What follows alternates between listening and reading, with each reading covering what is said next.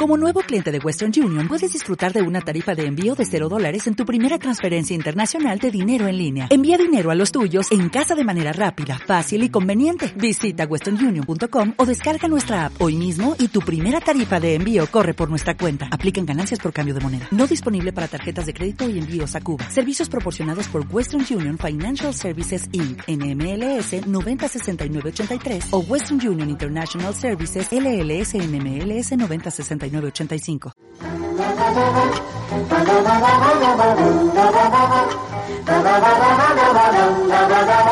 Placeres, nada culpables. Pelis casposas. Series pasadas de moda. Pasteladas. ñoñerías y cultura trash. Contenido sin erudición que nos encanta consumir y no nos avergüenza contarlo. Placeres nada culpables. Porque no somos culturetas. Ni falta que hace.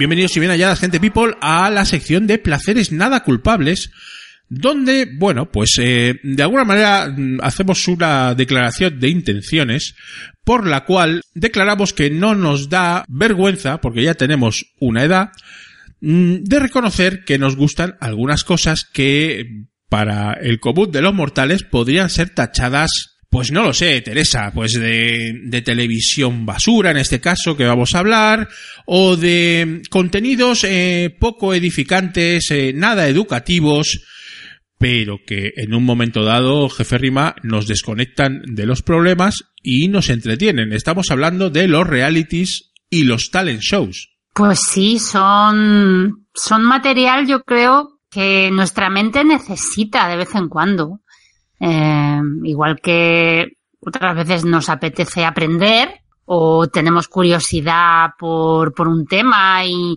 entramos a saco y devoramos de todo eh, sobre algo, pues hay veces que la mente necesita cosas superficiales, cosas frívolas, cosas sin sustancia, o sea, literalmente.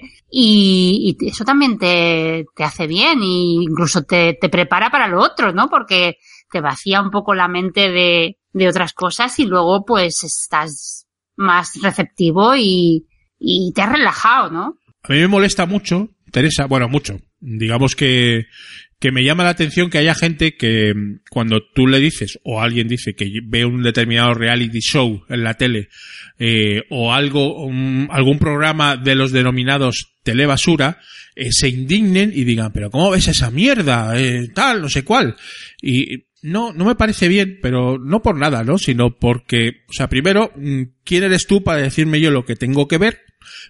con lo que me divierto y luego esa superioridad moral que también pasa también por ejemplo con el fútbol no de esa gente que no le gusta el fútbol porque es un fenómeno de masas y en este caso también de los realities que lo ve mucha gente y que es como una cosa como como muy digamos eh, poco elevada no Teresa y, y, y eso me molesta sobremanera Sí, es que yo creo que esa gente que te da lecciones y, y, y, te mira como por encima del hombro cuando reconoces ver ese tipo de programas, eh, es como si porque tú veas eso, solo veas, solo ves eso. Identifican, toman el, la parte por el todo. O sea, piensa que si tú dices, yo veo Gran Hermano y me gusta, pues eh, te identifica con el estereotipo de persona que solo ve Gran Hermano, mujeres y hombres y viceversa, que eres un cani prácticamente, yo qué sé.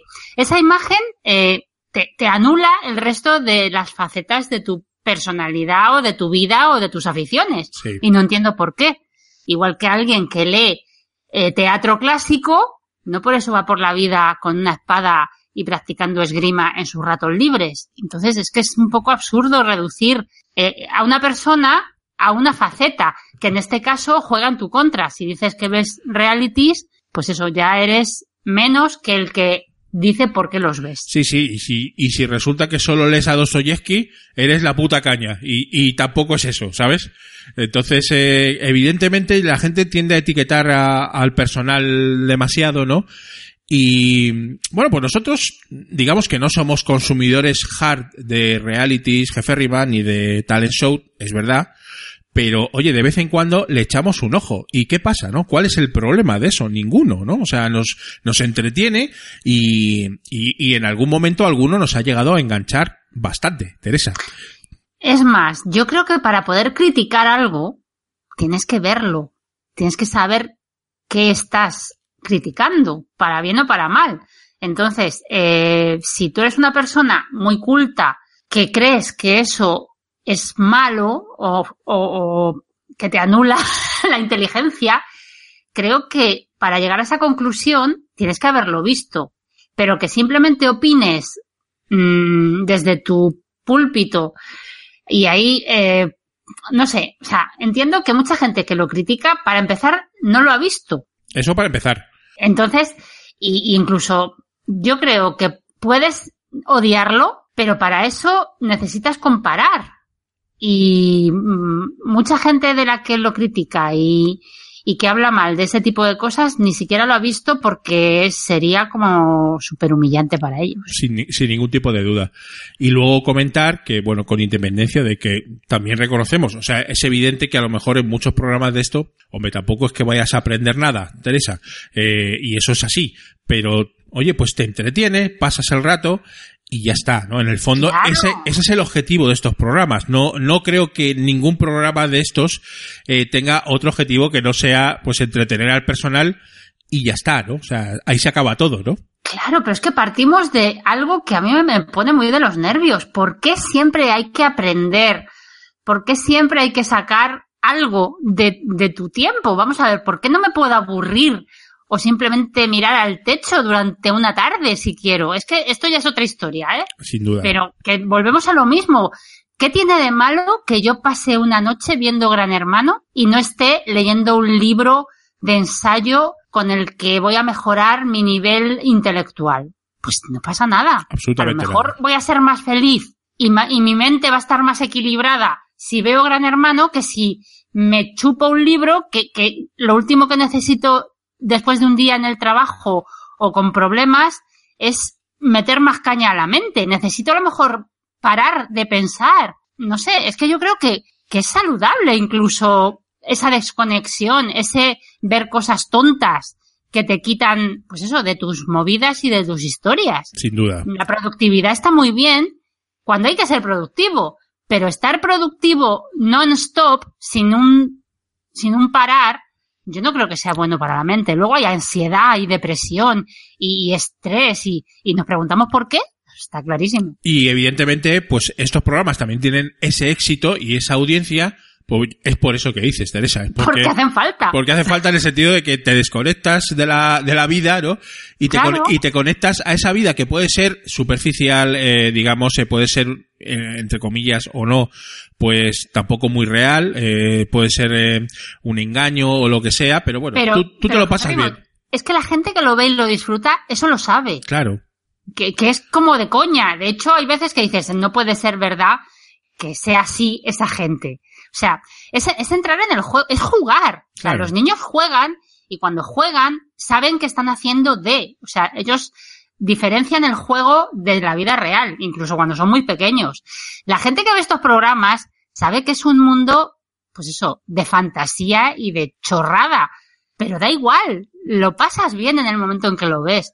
Ese es el fallo de, de los superiores morales, que creen que la gente que ve estos programas es imbécil. Y no lo son. Simplemente se están tomando un respiro de la vida. Ahí está. yo, ¿eh? Eso es, eso es exactamente lo que eh, queríamos transmitir en, en esta sección, ¿no? De placeres nada culpables. Y hemos elegido cinco realities, eh, jefe Riva, cinco talent shows también, que bueno, no es que nos hayan marcado nuestra existencia, porque eso es decir demasiado, Teresa, pero... Pero, pero hemos visto en algún momento Sí. y nos ha pasado esto que estamos contando. Efectivamente. Y eh, alguno incluso, pues nos hemos llegado a, a enganchar en redes sociales también, a tuitearlo, en fin. Digamos, a vivir ese, esa experiencia, ¿no? El primero, pues el primero que, que empezó todo esto, ¿no? Con lo que se inventó esta historia, que es, eh, lógicamente, Gran Hermano, porque Gran Hermano, el primer, eh, la primera temporada de Gran Hermano, o el, la- el primer programa que se hizo, pues, ¿quién no ha visto Gran Hermano 1? Teresa, eh, todo el mundo. Eh, yo lo así. vi, yo lo vi y me acuerdo perfectamente que lo seguí, vamos. Es que, a ver, el primero fue súper revolucionario, Sí, eso es así. Eso es verdad. Y yo reconozco que vi como los tres primeros, yo creo. Sí, así de memoria, Sí, creo sí. que los vi y bien, o sea, bien enganchadita.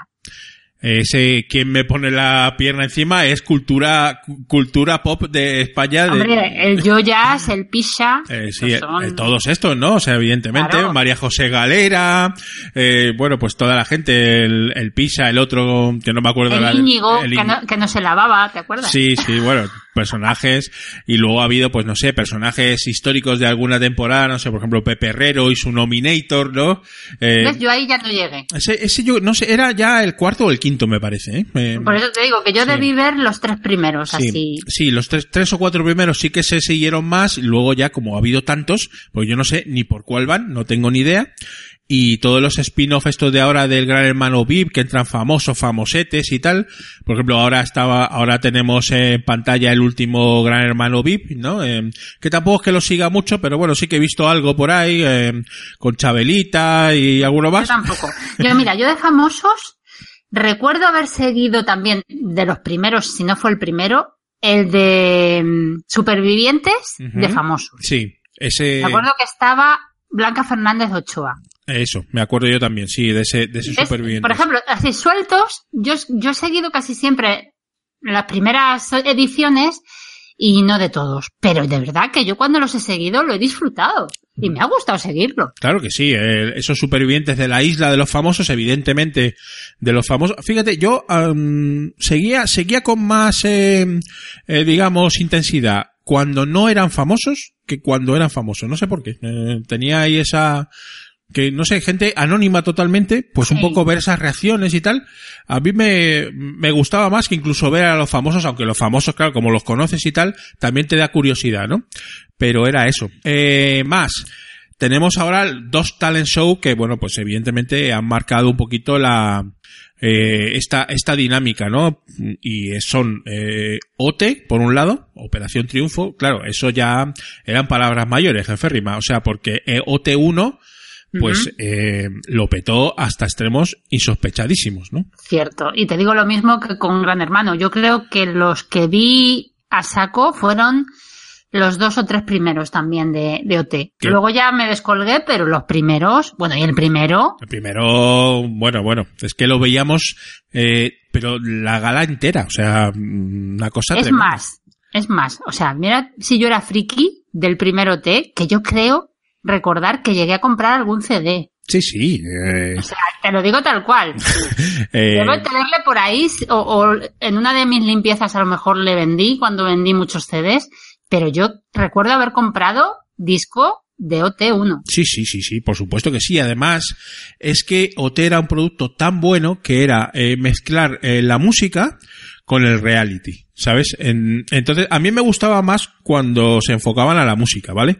Pero ese, ese reality que había ahí, esa, ese noviazgo de, de Bisbal Chenoa, esa, esas cositas que pasaban detrás, hombre, era, lo consumía todo el personal con un, con devoción, ¿no? Auténtica, ¿no? Totalmente. y un poco era, era esa también la, la gracia, ¿no?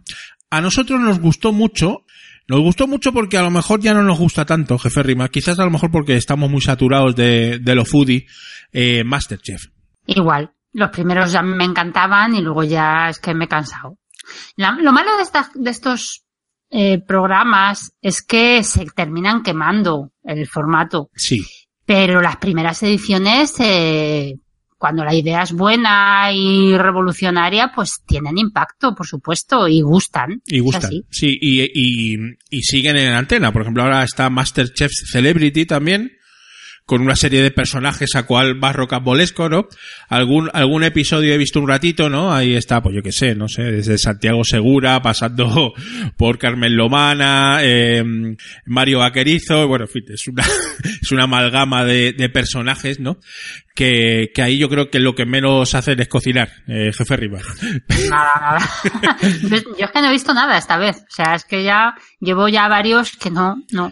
Y luego, y luego para ir cerrando eh, esta pequeña selección, Teresa, eh, pues tenemos dos realities de los que nosotros denominamos frikis y que realmente eh, nos mantuvieron enganchados y sobre todo tuiteando, lo que es realmente también lo que más nos gusta de estas cosas, porque a lo mejor si, si no lo comentáramos entre nosotros, o no lo tuiteáramos, o no hubiera una interacción, pues sí, lo veías, te reías y tal, pero tampoco tanto, ¿no? Pero claro, un granjero busca esposa o un quién quiere casarse con mi hijo, eh, Teresa, pues eh, sí, ¿no? Eso ya era, era otra dinámica.